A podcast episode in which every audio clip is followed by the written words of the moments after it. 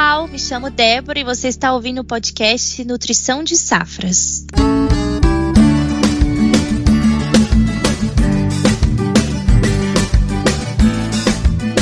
Esse é o primeiro episódio da segunda temporada do podcast Nutrição de Safras. E vamos começar com o pé direito, um tema importante e convidados especiais. Comigo aqui estão Alan Ataíde, engenheiro agrônomo e especialista em desenvolvimento de mercado da Mosaic Fertilizantes. Olá, Alan, tudo bem? Olá, Débora, bom dia, bom dia a todos. Espero que estejam tudo bem. Aqui tudo ok também. Temos também o Josimar Reis, que é engenheiro agrônomo sênior aqui da Mosaic Fertilizantes. Olá, Josimar. Oi, Débora, tudo bem? Tudo bem, pessoal? Prazer estar participando aqui do podcast e a gente espera contribuir com um tema que é bastante interessante, né? Sim, sejam muito bem-vindos. E você, nosso ouvinte, continue escutando o nosso episódio e descubra o segredo da alta produtividade da soja do Cerrado brasileiro.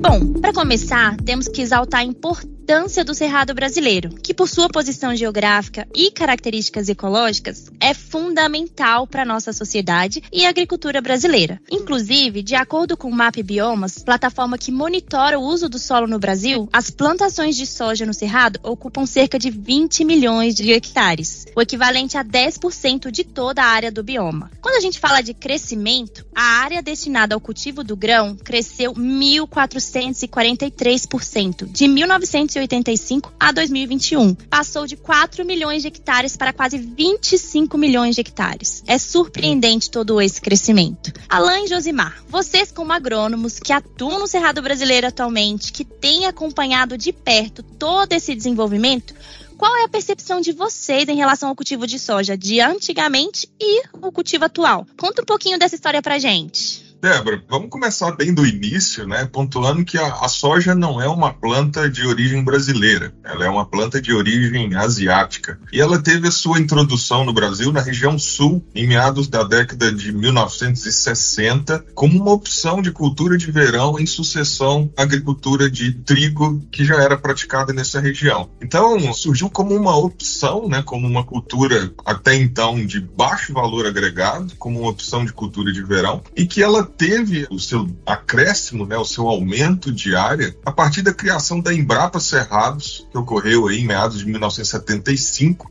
e teve o seu grande boom em 1980 com o aumento do valor da soja no mercado mundial. Então, a partir de 1980, né, com a entrada da Embrapa na agricultura e, e, alavancando toda a técnica de agricultura tropical que existia até então, a soja se firmou e começou a ser testada na região do Cerrado brasileiro como uma opção né, não só de agricultura de verão em sucessão a culturas de inverno, mas sim como uma cultura principal, né, uma cultura então de valor agregado, mas que até então não tinha adaptação genética para esse clima, para essa região de solo, enfim. Inclusive, alguns consultores, alguns pesquisadores americanos tiveram nessa época na região do Cerrado brasileiro e foram emitidos, inclusive, alguns laudos da inviabilidade da agricultura nessa região, basicamente por condições edafoclimáticas, né? Uma região com solo bastante lavado, com poucos nutrientes disponíveis, com muito alumínio tóxico, com muita acidez, ou seja, eram grandes os desafios para a implementação dessa cultura na região do Cerrado brasileiro. E isso foi construído, então, com muita tecnologia, com muito estudo, com muita adaptação genética, que permitiu todo o crescimento da soja, não só na região sul do Brasil, mas em uma região tropical, uma região do Cerrado brasileiro, em que até então não se existiam cultivares genéticas adaptadas para esse tipo de ambiente, tá, Débora? Então, acho que essa seria um, um pontapé inicial, né, de como foi essa janela de entrada da cultura da soja no Brasil Brasil e no Cerrado brasileiro. Então, isso se calçou em cima de muito estudo, muita tecnologia que foi desenvolvida in situ, né, que foi desenvolvida pela Embrapa em parceria com outras instituições, como o IAC de Campinas, como outras universidades federais. Enfim, todo esse arcabouço tecnológico ele foi implementado para permitir essa agricultura e ele continua né, se desenvolvendo e se especializando até os dias atuais. E é isso que a gente vai comentar um pouquinho aí nesse nesse podcast quais foram esses avanços né, e como que a gente vem adaptando a cultura da soja a essas regiões em que naturalmente ela não é adaptada para ser cultivada.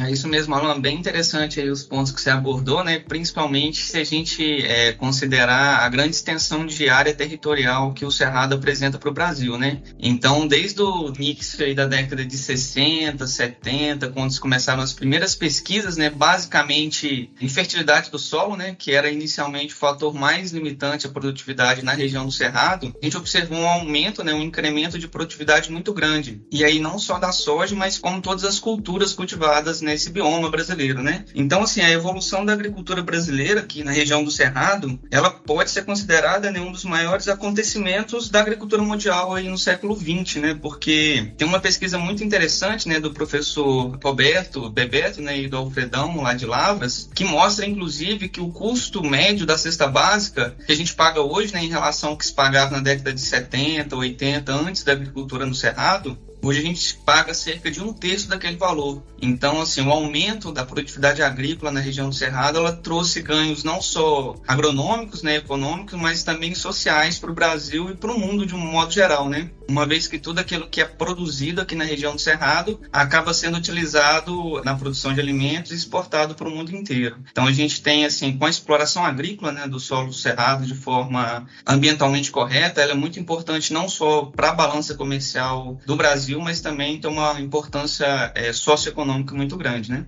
Excelentes pontos. Realmente fantástico a gente estar tá acompanhando esse crescimento aí da agricultura no Cerrado. E é bem provável que todos os produtores do Cerrado que estão nos ouvindo acompanharam toda essa trajetória e também possuem essa percepção de que com o tempo, né, além desses números incríveis, todos os desafios também aumentaram muito, né? A gente fala em fatores climáticos, a questão da evolução genética das cultivares e também entramos aqui na questão do solo, que com certeza com todo esse avanço passou-se a ter mais a exigência por uma nutrição mais racionalizada. Na visão de vocês, como profissionais da área, qual tem sido o maior desafio vivenciado pelo produtor de soja do Cerrado atualmente? Quando a gente usa o termo cerrado, né, na verdade ele é um termo genérico que ele abrange uma variedade de coberturas vegetais, né, que vão assim desde campo limpo, campo cerrado, cerrado e cerradão. Além das veredas, né, que são os ambientes onde se concentram aí os cursos d'água na região do cerrado. Quando a gente tem uma ideia dessa quantidade de vegetação, que a gente às vezes olha tudo de maneira uniforme,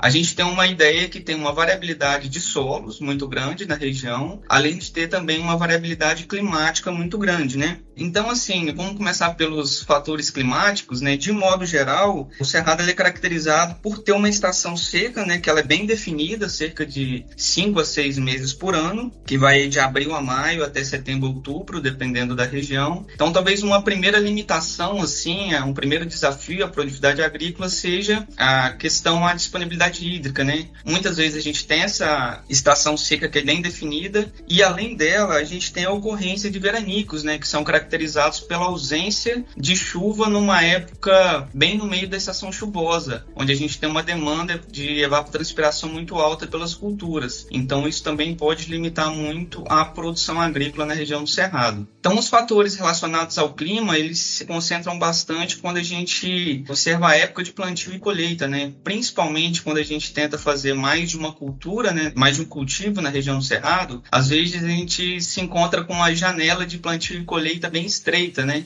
Então, isso também é um fator que pode limitar a, a, produção muitas vezes, né? Às vezes a gente tem uma janela de verão muito curta ela acaba se estendendo dentro da janela da segunda safra ou da safrinha. Isso é um desafio operacional para os produtores, então é muito importante que a gente busque soluções para aumentar a eficiência de plantio, aumentar a eficiência do maquinário dos produtores nessa região, né? em função disso também, dessa janela de plantio bem definida, as variedades de soja, principalmente, elas foram reduzindo o ciclo, principalmente para a gente poder ter um melhor aproveitamento dessa janela de verão e poder cultivar as culturas de segunda safra numa janela mais adequada. Então, um desafio também muito grande é encontrar uma variedade né, de soja que seja mais adaptada e seja mais adequada tanto em questões de fotoperíodo quanto em questões de resistência à praga, resistência a doenças, para ser mais bem posicionada dentro da região de atuação do produtor produtor. Né? E em relação a solos, a gente sabe que o grande limitante da produtividade agrícola no Cerrado, principalmente, é em relação à acidez do solo. Né? Os solos do Cerrado, de modo geral, eles são caracterizados por serem solos ácidos, com baixa disponibilidade de fósforo, consequentemente baixa disponibilidade também de nitrogênio, de enxofre e dos micronutrientes. Então, inclusive, se a gente fosse elencar assim, uma prática agrícola que foi fundamental para o desenvolvimento da agricultura no Cerrado, a gente pode dizer que foi a calagem, né? Uma vez que a gente consegue corrigir o pH do solo, a gente consegue estabelecer a produtividade em patamares melhores. E aí, seguido da fosfatagem, principalmente, né? Os solos têm uma alta capacidade de absorção de fosfato, então calagem, fosfatagem corretiva, né? Gessagem, inclusive, são práticas fundamentais para a gente começar a pensar em produzir de forma que seja economicamente viável aqui no solo do Cerrado. O Cerrado, como o Josimar disse, né, é uma área muito grande. Né? A gente está falando de 10 estados. A gente está falando de uma área aí que contempla uma extensão de 2 milhões de quilômetros quadrados. Então, dentro de toda essa área, a gente tem algumas variações, algumas especificidades. Mas se a gente fosse colocar tudo isso num pacote e caracterizar isso como o que, que isso tem de bom e o que, que isso tem de ruim para a prática da agricultura, eu destacaria de forma geral dois pontos positivos. E os restantes, na verdade, são pontos detrativos, são dificuldades, são desafios para a prática da agricultura.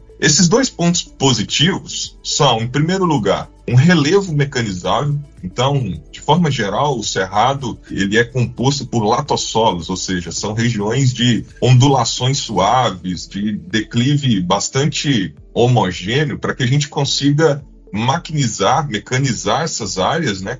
E trabalhar com uma agricultura de grande escala. O outro ponto positivo que eu traria para a agricultura no Cerrado são chuvas concentradas e previsíveis. Então, funciona basicamente como um pivô central. As chuvas na região do Cerrado são bastante previsíveis no verão, né, no, no final do ano, ali entre é, outubro indo até abril, maio. Então, nesse período, as chuvas elas se concentram, elas são bem espaçadas, elas são frequentes, o que permite uma agricultura de sequeiro com uma certa segurança quanto à disponibilidade hídrica. Então, tirando relevo e chuvas bem espaçadas e previsíveis, todos os demais aspectos são desafiantes. São pontos em que a agricultura precisou se adaptar e evoluir técnicas e tecnologias para permitir a agricultura. Eu vou citar aqui alguns deles. Por exemplo, temperatura. A gente tem na região do Cerrado uma temperatura média acima da temperatura ideal para a maioria das plantas que são cultivadas nessa região. Ou seja, as plantas elas operam, né, elas sobrevivem numa condição termicamente estressante por um excesso de temperatura de forma geral é, ao longo dos dias. E eu poderia citar aqui dezenas de outros desafios, né? O, o Josimar citou muito bem a questão química de solo, né? De uma acidez, uma deficiência de cálcio e macro e micronutrientes. A deficiência ela é generalizada, poderia ter como exceção aqui o ferro, né? E o alumínio, todos os demais nutrientes de forma geral são limitantes nessa região do Cerrado. Uma distância, né? Uma logística que dificulta todo o frete portuário, é uma região distante dos dos maiores centros consumidores do Brasil. Enfim, eu poderia aqui ficar o restante do podcast citando pontos que são desafios, que são dificuldades para a prática plena da agricultura na região do Cerrado. Então, Débora, Josimar e todas as pessoas que nos ouvem, né? A agricultura no Cerrado é realmente um laboratório para um agrônomo. Aqui a gente tem a, a possibilidade de aplicar, revisar e analisar todas as técnicas agronômicas e elas realmente são utilizadas em conjunto, porque a gente tem grandes desafios, tanto do ponto de vista de logística, de química de solo, de estresse, de temperatura, de genética de planta. E tudo isso evoluiu muito e continua evoluindo para que a gente saísse né, de produtividades que eram abaixo de 30 sacas de soja por hectare e hoje nós já temos produtividades aí no SESB que passam de 140 sacas de soja por hectare, né? Na região do Cerrado, via SESB já se foi produzido mais de 120 sacas de soja por hectare, que é mais do que o dobro da média nacional e da média de produtividade no Cerrado. Então isso mostra que toda a técnica que vem evoluindo e vem sendo aplicada na cultura da da soja no Cerrado, ela tem funcionado e ao longo dos anos a gente tem cada vez mais adaptado e trazendo cada vez mais específico essas técnicas para cada cultivar, para cada genética, para cada tipo de manejo nutricional, para cada tipo de ambiente produtivo em que essa soja, em que essa agricultura se desenvolve na região do Cerrado. Então, resumindo a sua pergunta, Débora, quais são os desafios de um agricultor implantar soja no Cerrado? Realmente é uma lista extensa, né? Tirando esses dois pontos positivos de relevo e chuvas concentradas, tudo o resto que engloba a prática de uma agricultura é tido como um desafio na região do Cerrado e cabe aqui, né, o nosso elogio tanto aos técnicos quanto aos agricultores que vêm ano após ano fazendo testes, reavaliando, criticando o que vem sendo feito e buscando de forma contínua, né, a evolução das técnicas que já são aplicadas. Uau, excelente, pessoal. Realmente a gente percebe que são muitos desafios. Eu adorei essa expressão laboratório agronômico, né, de várias possibilidades de conhecer melhor o que se tem ali agronomicamente falando, vivenciar esse desafio e ir atrás de soluções. E eu acredito que um fator em comum, né, em relação a todos esses desafios que a gente percebeu, é a questão da nutrição de plantas, né? Temos a máxima de que uma planta bem nutrida será capaz de reagir melhor a vários fatores, né, como os abióticos e também os bióticos, como pragas e doenças. Inclusive, você que está nos ouvindo pode saber mais sobre esse tema no episódio Nutrição de Plantas e sua importância na fitossanidade. A gente vai deixar disponível esse link aqui na descrição do episódio.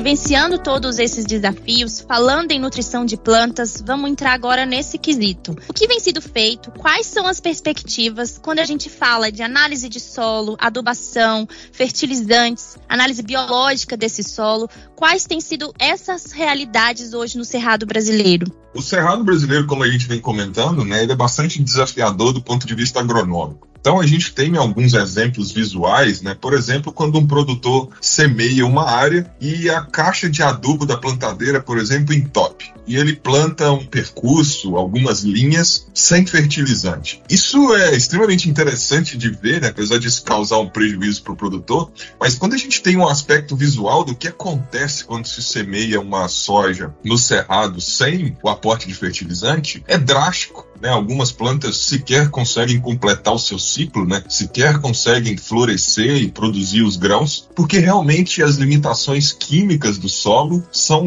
muito impactantes e a planta, em algumas situações, ela sequer consegue completar seu ciclo fisiológico. Então, cabe ao produtor e aos técnicos envolvidos garantir que os nutrientes sejam fornecidos para essas plantas no local correto, com a fonte correta, no momento correto, para que essa planta tenha então possibilidade de absorver, né, utilizar desses nutrientes para a produção de toda a sua biomassa e o produto de origem de interesse econômico, que no caso da soja são basicamente os grãos, né? Falando do ponto de vista de solo e como trabalhar isso no cerrado, né, a gente tem algumas premissas. Por exemplo, de forma geral, cerrados são solos profundos, solos ácidos, solos com baixa disponibilidade de macro e micronutrientes, ou seja, é um solo em que realmente o aporte de nutrientes ele traz um resultado bastante expressivo e que realmente paga a conta desse manejo pela disponibilização desses fertilizantes, desses nutrientes que são embarcados através desses fertilizantes. Até aí tudo bem, né? Então, como a gente tem uma região, uma situação bastante desfavorável, né? Qualquer coisa do ponto de vista nutricional que seja feito, que seja aportado, o potencial de resposta é muito grande. Mas isso vem evoluindo até certo ponto em que não basta mais ter resultado agronômico, é preciso ter resultado também financeiro, é preciso também ter sustentabilidade ambiental, é preciso ter sustentabilidade social na agricultura em que é praticada nesse bioma do cerrado. E para a gente conseguir isso, a gente precisa trabalhar realmente com uma engenharia agronômica, né? otimizar o uso dos insumos, aplicar somente aquilo que é necessário no local necessário, na dose necessária. E para definir isso, né, similar como nós humanos fazemos fazemos quando a gente precisa saber se a nossa saúde vai bem, e a gente faz uma análise de sangue para saber como estão os nossos nutrientes, como está o nosso colesterol, enfim. No solo funciona de uma forma bastante parecida. Através da análise de solo, a gente consegue ter parâmetros quantitativos de como está andando a qualidade química de suporte nutricional desse solo para as plantas. E a partir desse diagnóstico, né, que tem como base uma boa amostragem de solo, a utilização de laboratórios credenciados que utilizam metodologias científicas, né, que são preditivas, que são auditadas por corporações responsáveis por acompanhar a qualidade dessa análise. Tudo isso vai gerar um laudo de interpretação de análise de solo que vai permitir ao técnico ou ao agricultor definir quais os principais limitantes nutricionais daquela área e aí sim ele vai poder direcionar quais seriam os fertilizantes, as formulações, os melhores cultivares a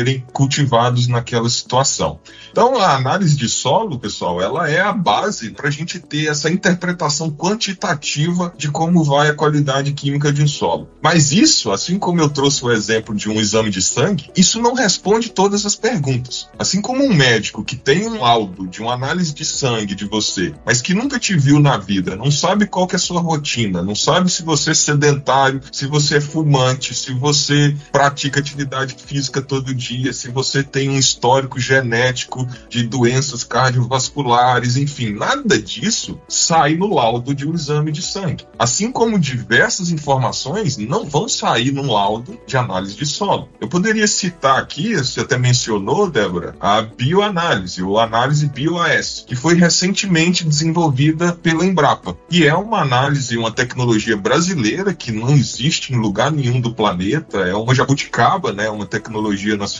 em que nós saímos dessa interpretação única e específica da qualidade química e física de solo e passamos agora a mapear e interpretar a questão, né, o pilar biológico do solo. Esse pilar biológico, né, apesar de historicamente, né, desde que nós deixamos de ser nômades e iniciamos a agricultura, a gente conhece que matéria orgânica tem um certo efeito na nutrição de plantas, que cobertura de solo também tem seu efeito em atenuar estresse de plantas e assegurar boa produtividade de plantas, mas isso veio de certa forma sendo praticado como um segundo plano na agricultura do cerrado, né, agricultura de alta escala. E isso vem mudando paulativamente nas últimas décadas. O que a gente tem visto a campo é que se atentar apenas a parâmetros físicos e químicos não te trazem uma sustentabilidade dessa produção. Não vão te trazer, por exemplo, uma estabilidade da disponibilização desses nutrientes, que muitas vezes o agricultor vai aplicar o adubo num momento único. Ele vai aplicar todos os nutrientes em um único momento. Mas a planta não vai absorver esses nutrientes todos em um momento só. Ou seja, eles precisam permanecer no solo disponíveis para serem utilizados metabolizados pelas plantas por um período que se alonga aí ao longo de todo o ciclo da cultura. No caso da soja, a gente vai estar falando em algo em torno de 120 dias. Ou seja, o produtor ele vai aplicar o adubo lá no plantio ou até mesmo pré-plantio e esses nutrientes eles vão precisar permanecer solúveis e disponíveis no solo até o período de enchimento dos grânulos que vão chegar a ali 100, 120 dias após a aplicação desse fertilizante. Então, a manutenção desses nutrientes disponíveis e absorvíveis pelas plantas passa pela atividade microbiota do solo. E a atividade microbiota do solo não vai atuar diretamente, unicamente nos nutrientes minerais, mas vai participar de todo do ciclo da matéria orgânica desse solo. E isso vai trazer para a gente um complexo de resultados. E hoje, cada vez mais, a gente evolui no entendimento desses processos, mas é preciso que a gente reconheça que o nosso conhecimento ainda é incipiente sobre como os micro-organismos atuam na agricultura e de que forma que a gente pode manipular os grupos desses organismos, né, as populações de micro-organismos, para que a gente possa usufruir dos benefícios que eles trazem para a agricultura através da sua atividade fisiológica. Mas isso é algo que a gente já vê como um futuro a médio e longo prazo extremamente promissor para que a gente utilize essa atividade microbiana para reduzir nossos custos de produção e ao mesmo tempo reduzir o nosso risco, já que a agricultura do cerrado de forma geral ela é de sequeiro, né? O que, que é isso? A gente não irriga essas áreas. Então a gente está o tempo inteiro exposto a intempéries climáticas, temperatura, chuva, frio, calor, veranico, tudo tudo isso impacta na capacidade nutricional das plantas. E a atividade microbiana vem como um tampão, né? ela vem como algo que regula todo esse processo e atenua esse efeito estressante que o clima pode causar sobre as plantas. Perfeito, Alan. É isso mesmo. Você trouxe alguns pontos bem interessantes aí, né? Se a gente pudesse separar, assim, a, os itens, né? Os termos que a gente costuma dizer da qualidade do solo, né? A gente sempre busca ter um solo com uma boa qualidade física, uma boa qualidade química e recentemente a gente tem olhado com mais cuidado para ter uma boa qualidade biológica, né? Então, como você bem disse, o solo do cerrado, de modo geral, né? Cerca de 50%, eles são facilmente mecanizáveis, né? Dá uma área de cerca de um milhão de quilômetros quilômetros quadrados. São solos que têm uma boa estabilidade de agregados, eles possuem uma boa infiltração de água. Então, basicamente, no princípio do cultivo do solo cerrado, a gente não teve muito problema com a questão física do solo, né? Então, basicamente, todas as pesquisas se voltaram basicamente para a gente poder saber ou aprender a manejar a parte química do solo, que era mais limitante. E aí, um ponto que você trouxe muito bem foi em relação à análise química de solo, né? Então, se a gente observar na abertura do cerrado, né, a gente praticamente importou os métodos de análise química que foram desenvolvidos nos países de clima temperado, né? E a gente acabou utilizando esses métodos aqui no Cerrado, numa condição de clima tropical e subtropical. Não, talvez não fosse mais adequado, mas era tecnologia disponível na época. Então, por exemplo, se a gente for observar tomando aqui o fósforo como exemplo, né? A gente basicamente importou o método da extração por Melick 1 para avaliar a disponibilidade de fósforo. Com isso, se basear nas adubações fosfatadas. Depois, o método da resina, né? Da resina de troca catiônica e aniônica, que é resina mista, foi desenvolvida no IAC e atualmente a gente utiliza basicamente esses dois métodos aí de extração para avaliação da disponibilidade de fósforo. Então, é importante destacar que a gente aprendeu a trabalhar a parte química do solo, né? Então, a gente teve incremento aumentos de produtividade muito expressivos na região do Cerrado. Então, com a prática da calagem, da fosfatagem, da aplicação de gesso e também da correção com a aplicação de micronutrientes, basicamente a gente melhorou muito a qualidade do solo sob o aspecto da química, né? E aí, com a intensificação do uso da terra ou do uso do solo, a gente começou a ter que tomar mais cuidado com a parte física também, né? Então, aí uma prática que também nos auxiliou bastante para o desenvolvimento sustentável da agricultura no Cerrado foi a adoção do plantio direto. Então, com a adoção do plantio direto, a gente basicamente deixou o sistema um pouquinho mais complexo. Então, quando a gente, por exemplo, arava e gradeava o solo, deixando toda a parte física e biológica uniforme, trabalhando basicamente só a parte química, com a adoção do plantio direto, o sistema ele passa a ficar mais complexo, né? Então a gente tem também agora que olhar bem a parte física, por exemplo, a calagem que a gente fazia de forma aplicação superficial com incorporação, basicamente isso fica mais limitado. Então, até a parte de avaliação da fertilidade do solo, ela tem que ser um pouco modificada, às vezes profundidade de amostragem, forma de amostragem. Então, tudo isso acabou se alterando até a forma de avaliação avaliação da fertilidade do solo. Então, acho que se a gente pegar os fertilizantes, né, como chave para um manejo de sucesso no cerrado, como o Alan bem trouxe, acho que a primeira parte seria a gente fazer uma avaliação da fertilidade do solo bem feita, né? Então, é com base na análise química de solo que a gente vai definir a dose mais correta do fertilizante que a gente vai utilizar. Então, empregando os métodos adequados, olhando os boletins que foram calibrados regionalmente. Então, a gente tem um boletim do cerrado que ele traz as tabelas de interpretação e de classificação dos teores dos nutrientes disponíveis. Então, a ferramenta que a gente tem para poder determinar a dose mais adequada, além de que a gente tem muito trabalho específico para cada região. Então, além dos boletins, a gente pode utilizar também os trabalhos mais regionalizados para poder chegar numa dose mais assertiva, mas sempre baseado na análise química de solo. Então, uma vez que a gente tem aí a, é, uma estimativa bem assertiva da dose, a gente escolhe a fonte mais adequada do fertilizante a ser utilizado. Isso aí é muito importante importante, né, a escolha da fonte certa, porque é a forma pela qual a gente está adicionando os nutrientes no solo. Então, a forma química ela vai influenciar bastante na eficiência do uso desses nutrientes. Depois a gente escolhe o momento e o local adequado, né? Isso vai variar muito de acordo com a cultura que a gente estiver trabalhando e também com o sistema de manejo que a gente estiver adotando na área. Mas basicamente, né, é importante a gente pegar até um histórico. Como eu disse no início, a gente importou os métodos de análise química, mas atualmente atualmente, principalmente em função da adoção do sistema de plantio direto e com a importância do componente biológico com a matéria orgânica do solo, as pesquisas aí lideradas pela professora Ieda na Embrapa é basicamente desenvolveu agora análise química de solo, uma análise biológica de solo, customizada para a nossa região, né, para a região do Cerrado, onde as pesquisas se iniciaram. Então, com o aumento da importância do componente biológico né, nesse sistema de manejo, a gente viu a necessidade também de medir qual que é a importância ou qual que é a contribuição desses micro-organismos, né, ou dessa microbiota do solo na disponibilidade de nutrientes e também na ciclagem de nutrientes, né? Então, com o sistema de plantio direto, a gente acaba tendo uma rotação ou idealmente uma sucessão de culturas. Então, são espécies que vão ter diferentes ações no solo, diferentes ações sobre a microbiota do solo, e isso, de um modo geral, vai alterar a disponibilidade dos nutrientes. Então, atualmente, o sistema ele fica um pouco mais complexo, mas para gente que é agrônomo e gosta de desafio, isso é sempre muito bom, como a Alan disse, né? A gente tem um imenso laboratório para a gente tentar sempre utilizar as técnicas mais adequadas para aumentar a produtividade com sustentabilidade. Realmente foi uma aula de fertilidade do solo e do cerrado, com bastante insight positivo para os produtores que estão nos escutando.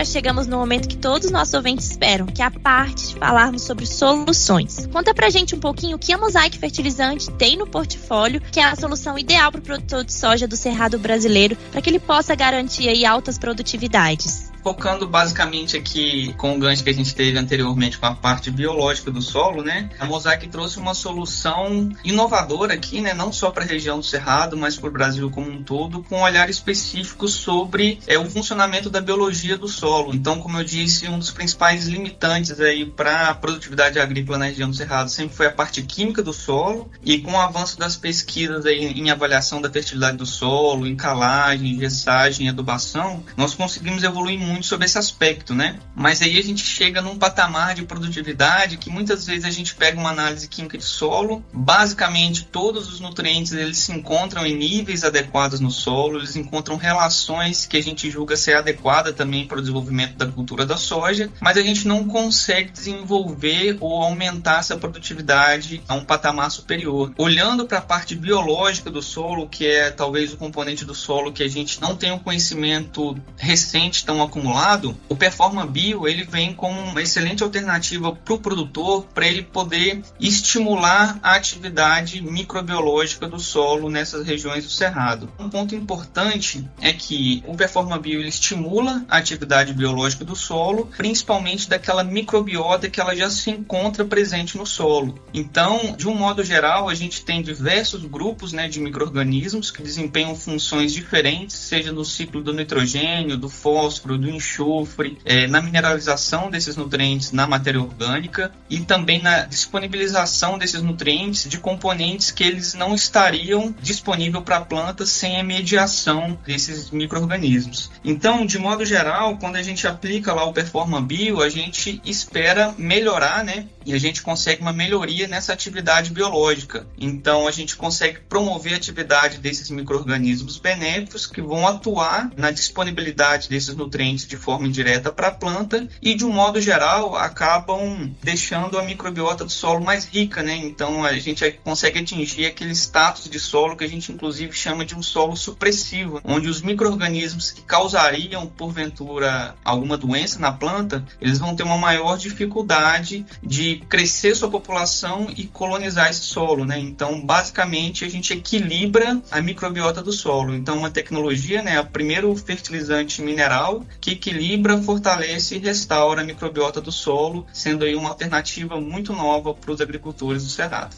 Além do aspecto biológico, né, que como o Josimar bem colocou, é, é imprescindível e é essencial para uma agricultura sustentável, para uma agricultura rentável na região do Cerrado e no Brasil como um todo. Como a gente comentou, a agricultura no Cerrado ela tem uma gama de desafios, né? E para uma gama de desafios, a Mosaic Fertilizantes ela traz também um portfólio com produtos que se adaptam muito bem a essas necessidades, a esses problemas, essas dificuldades que a gente se depara no cerrado brasileiro. É bom destacar que desde os anos 2000 até o 2023, né, até os dias atuais, a área de soja cultivada no Cerrado ela triplicou. Quando a gente fala de um crescimento tão vertiginoso assim, isso impacta, como o Josimar bem comentou, na janela de cultivo. Aqui no Cerrado a gente faz algo que em lugar nenhum do planeta é praticado, que é o cultivo de safra verão e safrinha na mesma área no mesmo ano. Então são duas agriculturas praticadas numa mesma área em apenas um ano. E para se conseguir isso, né, o rendimento operacional, para que a gente consiga semear as duas culturas em um período em que a gente tenha radiação solar adequada, disponibilidade de chuva adequada, isso precisa ser feito com uma certa agilidade. E quando a gente fala em agilidade em agricultura, a gente está falando de qualidade dos insumos utilizados. Então, dessa forma, pessoal, a Mosaic tem dentro do seu portfólio produtos que foram desenvolvidos, pensados especificamente para problemas de culturas anuais, de plantas cultivadas em regiões tropicais, porque ele traz, além dessa multiplicidade de nutrientes, nutrientes inteligentes, né? nutrientes que permitam o agricultor aplicar de uma forma única, mas que ele permaneça solúvel e disponível no ambiente em que a raiz das culturas acessam por um período que contemple todo o seu ciclo produtivo. Então, dessa forma, pessoal, a Mosaic ela tem entregado para os agricultores de soja do Cerrado um portfólio completo que permite o aumento exponencial que nós temos tendo de produtividade nas últimas décadas. E isso é um resultado do complexo de manejo que nós vemos fazendo, né? Tanto de evolução de maquinário, de genética de planta, de manejo cultural, de rotação de culturas, de plantio direto, como o Josimar bem citou, e a nutrição de plantas não fica atrás disso. É um patamar que impacta drasticamente no potencial produtivo das culturas e a Mosaic tem sido então uma grande parceira do produtor, identificando quais são as dores, né, quais são os gaps, quais são as dificuldades que os produtores têm tido no processo de nutrição de plantas e que a gente desenvolva tecnologias que sejam sustentáveis, que sejam eficientes e que sejam rentáveis para esses agricultores.